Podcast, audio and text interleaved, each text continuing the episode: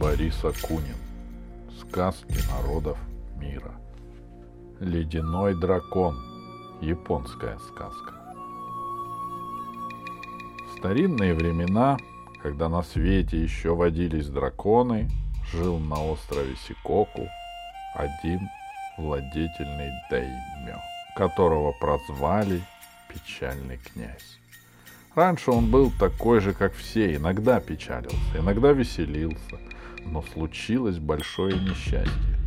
Княгиня, которую он любил великой любовью, умерла родами. И с того дня вдовец сделался другим человеком. Он носил только белые траурные одежды, беспрестанно лил слезы и сочинял стихи, от которых все вокруг тоже начинали плакать. Например, такое стихотворение. Ах, на сакуру, без лепестков похоже, засохшее сердце. От нескончаемой печали бедный князь и впрямь иссох сердцем. Он, несомненно, умер бы, когда иссякли бы последние слезы, но они все не кончались. От жены осталась маленькая дочка — и, глядя на нее, отец ненадолго забыл о своем горе. Даже улыбался, а от улыбки сердце смягчается и увлажняется. Оно обогащается элементом вода. Вода же и есть жизнь. Пока вся не вытекла, сердце не иссохнет. Однако, если уж злая карма судьба на кого-то ополчилась, она не успокоится, пока не доконает свою жертву. Однажды тихим солнечным полднем печальный князь находился со своей дочуркой в саду. И большая радость. Смеялся, потому что малышка склонилась над прудом и пыталась ухватить за хвост красного карпа, а тот никак не давался. Вдруг дунуло ветром, таким холодным, что трава покрылась инеем.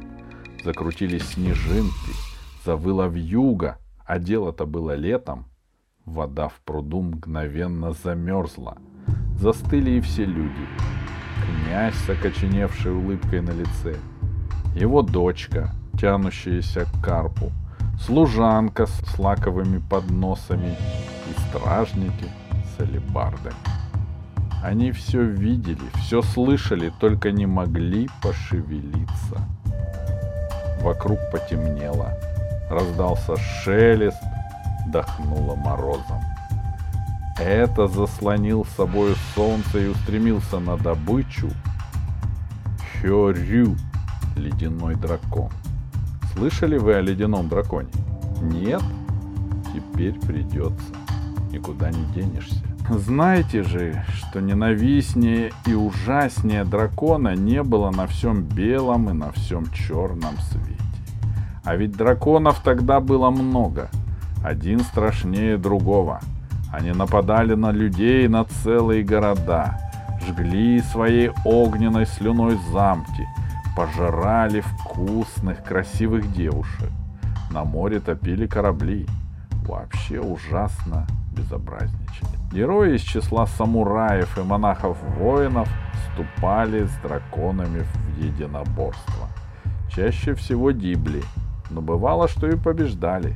Однако никто и никогда не бился с ледяным драконом, потому что от его морозного дыхания любой богатырь превращался в недвижный холодный камень. Хуже всего в этом чудовище была его подлая жестокость. Драконы ведь тоже бывают разные. Попадаются среди них великодушные, кто способен на жалость, и благородные, кто не обижает слабых и даже мудрый, а этот выбирал для расправы лишь тех, кто и так слаб, ранен, обездолен, уязвим. Ледяной дракон любил отбирать у человека последнее, спалить лачугу бедняка, разлучить влюбленных, которые живут только друг другом, отобрать у матери единственное дитя. Разве могла такая гадина пропустить печального князя? Самого дракона никто не увидел. Просто тьма стала кромешной. Засвистел воздух и раздался детский крик. А когда вновь посветлело, девочки у пруда не было. Она исчезла. Ледяной дракон никогда не убивает того, кого человек любит прямо у него на глазах. Дракон знает, что муки неизвестности хуже, чем мука утраты. Потому что рана утраты со временем заживает и превращается в шрам, а рана неизвестности кровоточит не переставая. Все знали, что добычу Хёрю уволакивает свое логово, и что находится оно где-то на далеком севере, откуда приходят зимы. Никто еще оттуда не возвращался, но добрые духи, обитающие в мире мертвых, говорили, что не видали похищенных и там. Может, они еще живы, думает оставшийся, и пустая надежда разъедает ему душу. Потеряв дочь, князь из печального стал каменным. Лишь это его от смерти и спасло. Один святой отшельник посоветовал ему обрить голову, принять монашество и с утра до вечера читать священную сутру лотоса. Так князь и поступил. Он больше не выходил из своих покоев, лишь сидел, смежив вети, и повторял. Верю в священный лотос. Верю в священный лотос. А сам ни во что не верил, просто был каменный. Каро, главный самурай, управляющий княжеством, очень беспокоился за своего господина. Однажды он собрал во дворце всех вассалов и сказал им, «Дело нашей чести вернуть господину дочь. Кто не побоится отправиться на север в логово ледяного дракона, чтобы спасти княжну?» Самураи закричали «Я! Я!», но лица их побледнели – ведь победить Хёрю невозможно. Не побледнел только один. И Каро зорко, наблюдавший за воинами, это увидел. «Пойдет и Тира Румата!» — объявил он. Все остальные зашумели, зароптали, но про себя вздохнули с облегчением. Главный самурай рассудил верно. Во всем княжестве не было молодца удалее, чем Итира Румата. Все звали его Большой Румата, потому что он вымахал ростом восемь сяку, и другие воины едва доставали макушкой до его локтя. Если вышиной Итира превосходил обычного человека в полтора раза, то силой вдвое, а храбростью втрое. Одним словом, это был во всех отношениях превосходный воин. Он поклонился главному самураю, быстро собрался в дорогу и отправился на север. Путь предстоял трудный и долгий. Надо было пересечь море, потом пройти пешком большой-пребольшой остров Хондо, пересечь другое море, за которым лежала обширная земля Эдза. А за нею начинался уже холодный океан, где обитал на Белой горе грозный дракон. Большой Румата шел всю осень, всю зиму, всю весну и все лето. Лишь год спустя оказался он в диких северных водах, куда не заплывали даже самые смелые рыбаки.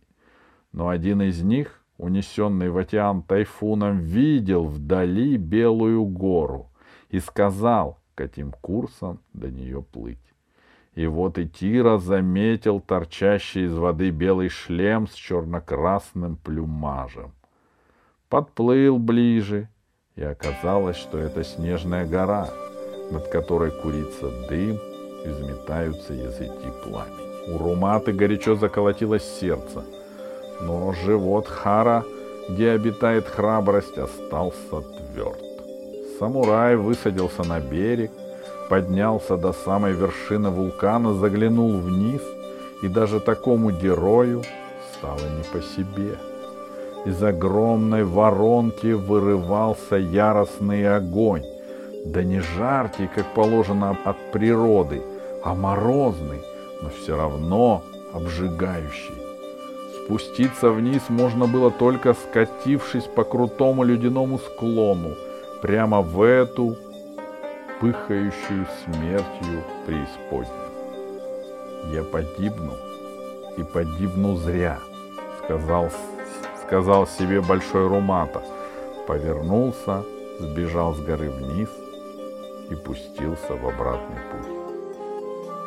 Целый год добирался он до дома, а вернувшись, рассказал всем, что ему не хватило храбрости спуститься в морозное пламя, попросил у главного самурая прощения за то, что подвел господина, вынул меч и сделал харакири. Взрезал себе хару. Из хары брызнула горячая кровь, а потом оттуда выскочил еще один румата, точь-в-точь такой же и даже с двумя самурайскими мечами, но маленький. И мечи тоже маленькие. Все удивились, но не слишком, ибо древняя пословица гласит, у труса в животе живет еще худший трус, а у храбреца еще больший храбрец. Большой Румата был великий храбрец, хоть и испугался Белой горы, а живший у него внутри маленький Румата был и того храбрее. «Я знаю, где логово ледяного дракона!» — сразу закричал он тонким детским голосом. «Я отправлюсь туда, или спасу княжну, или жизнь положу, не будь я Дзира Румата!» Дзиро значит второй — так нового Румату и назвали. Румата II. Ростом он был всего четыре сяку, как десятилетний мальчишка, но до того напористый горяч, что казался крупнее.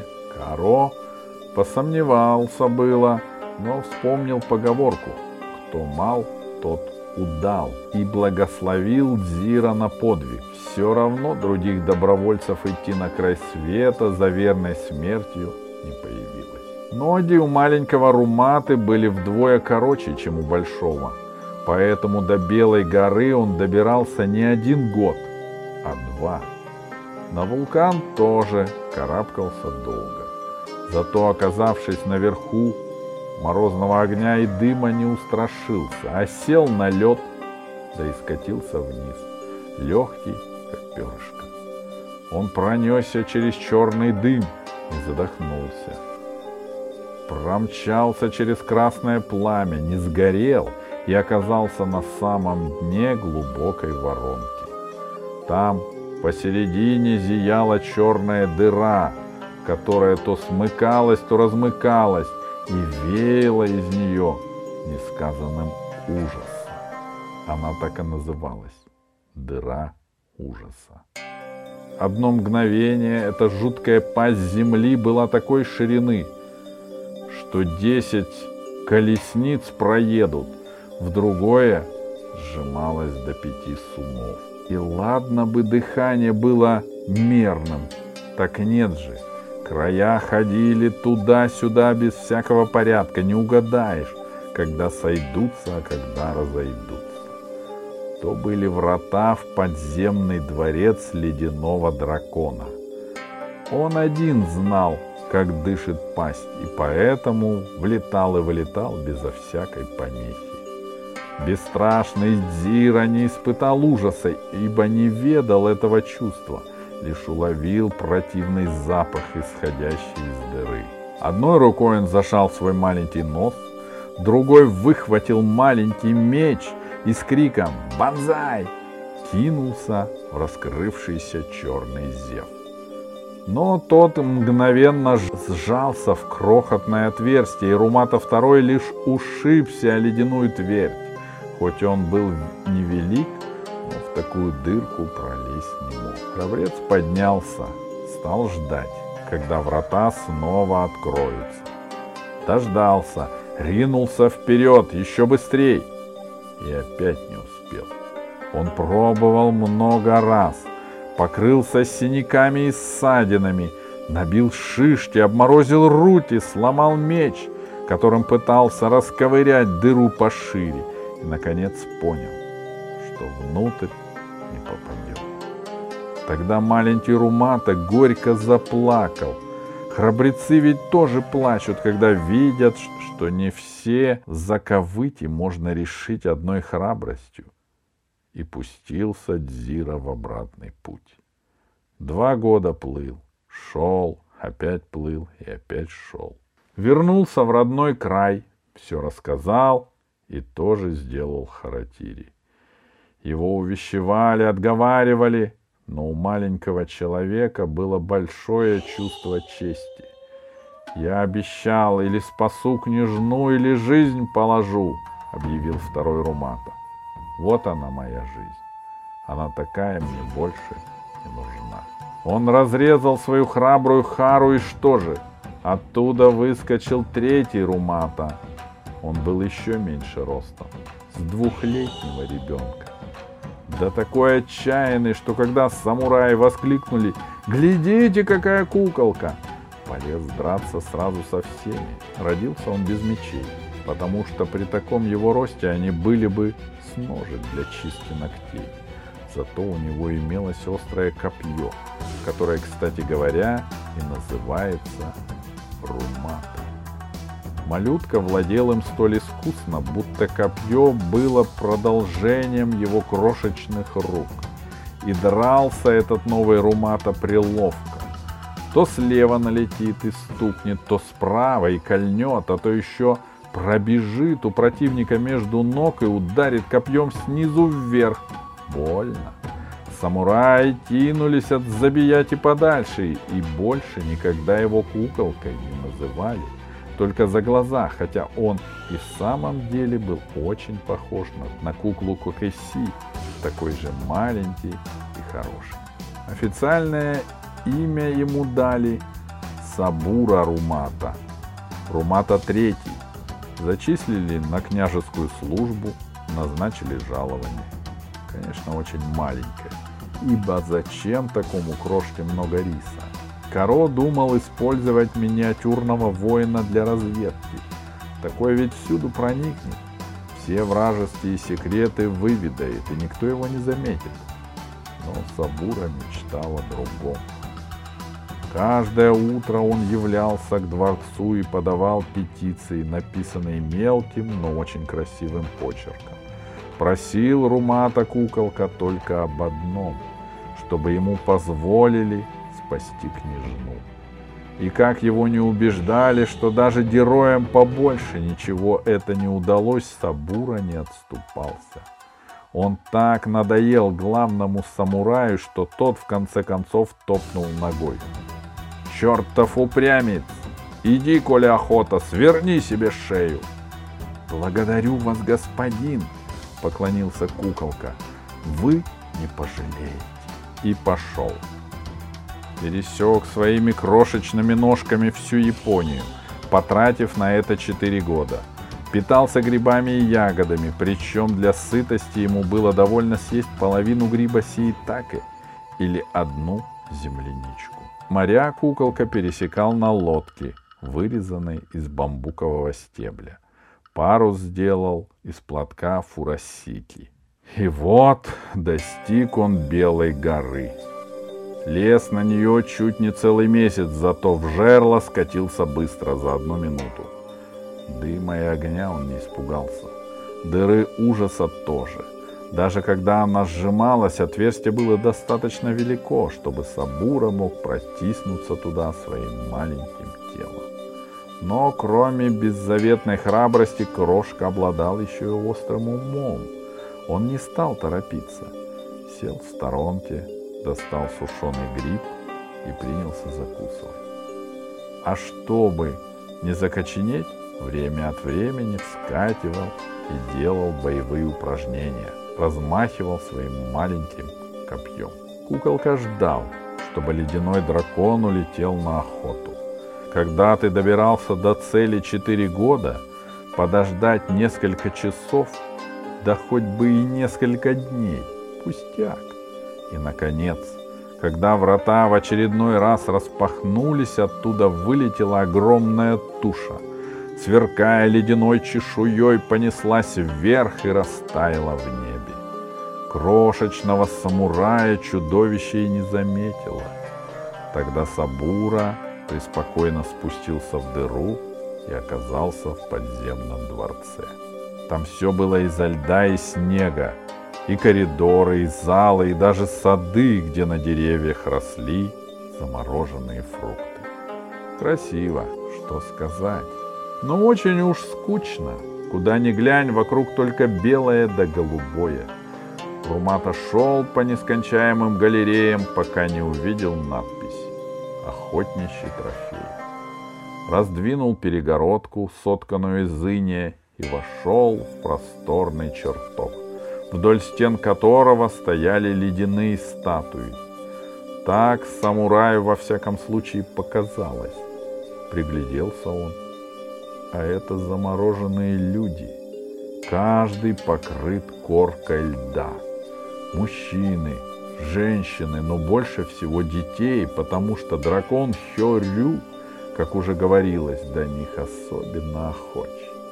Их тут были тысячи, а княжну наш Сабура никогда не видел. Как ее опознаешь? Но его счастье, ледяной дракон был обстоятелен.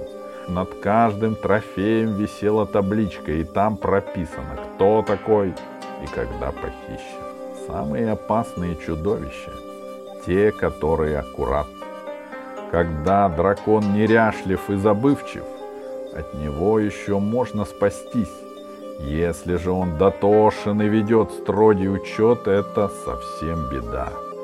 Но куколка был рад, что у Хё-Рю в его страшном хозяйстве такой порядок. Стал Румата читать таблички, и на одной значилось «Дочь печального князя» взято по подсказке злой кармы третьего дня седьмого месяца 20, 22 года свирепого жестокосердия. У драконов ведь свое летоисчисление, не такое, как у людей. Вздохнул Румата, поклонился белой княжне. Спасти ее не получилось, но можно доставить тело отцу. Пусть устроит похороны. Может, поплачет и снова станет печальным. Это все же лучше, чем быть каменным. Покойница ростом была как раз с куколку. Он почтительно взял ледяную фигурку, понес прочь. И не передать, как трудно было подниматься с поклажи из скользкого жерла вулкана — но упорный Сабуров скарабкался наверх, спустился к морю, положил княжну на дно своей бамбуковой лодки. Поплыл. Пригрело солнце. Лед растаял. И княжна вдруг открыла глаза, посмотрела вокруг и говорит, «Где я? И почему мое кимоно мокрое?» Румата глазам своим не поверил. Она была живая — за минувшие годы из ребенка превратилась в юную девушку, но осталась такой же маленькой. Во льду ведь не вырастешь. Лодка плыла по морю, вокруг никого, только маленький самурай и маленькая княжна. Но сами они друг другу маленькими не казались, и все вышло так, как только и могло выйти. Сабура Румата влюбился в княжну, а она влюбилась в него — и всякий на их месте сделал бы то же самое. Им вдвоем было так хорошо, что домой они шли, не замечая, как летняя жара сменяется зимней стужей. Похватывались только весной, когда расцветает сакура, да поздней осенью, когда мир делается прекрасен из-за разноцветной листвы. Но даже долгая дорога однажды заканчивается — Румата III доставил княжну к отцу целой и невредимой. Князь заплакал, но слезами не печальными, а радостными, и плакал целую неделю, не останавливаясь, зато потом до конца своих дней уже только улыбался и смеялся. Его даже стали называть «веселый князь». Княжну выдали замуж за ее спасителя, потому что она очень этого хотела – а отец не мог ей ни в чем отказать. Да и за кого выдать девушку ростом в два сяку? Молодые счастливо жили до тех пор, пока из молодых не стали старыми. Дом у них был маленький, и все в нем тоже было маленьким, но самурая Сабура все называли самый большой румата. ибо мерили не по размеру тела, а по размеру души. Это ведь и есть подлинный рост человека. Когда же земные дни куколки окончились, в честь трех румат, один меньше другого, мастера изготовили поминальную куклу Иреко Кокеси, которая за пределами Японии известна под названием матрешка. Если вы думаете, что маленькие рыцари бывают только в Японии, это потому, что вы еще не знаете историю господина фон Грюнвальда –